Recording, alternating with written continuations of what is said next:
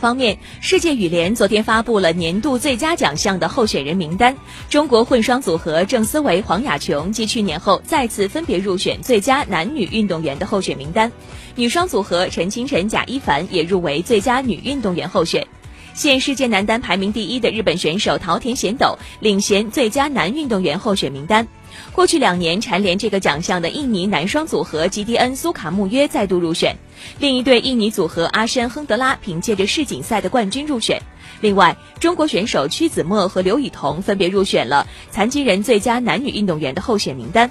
最终的获奖名单将会在十二月九号在世界羽联于广州举行的年度晚会上公布，届时还将会颁发最佳新人奖项和最快进步球员奖项。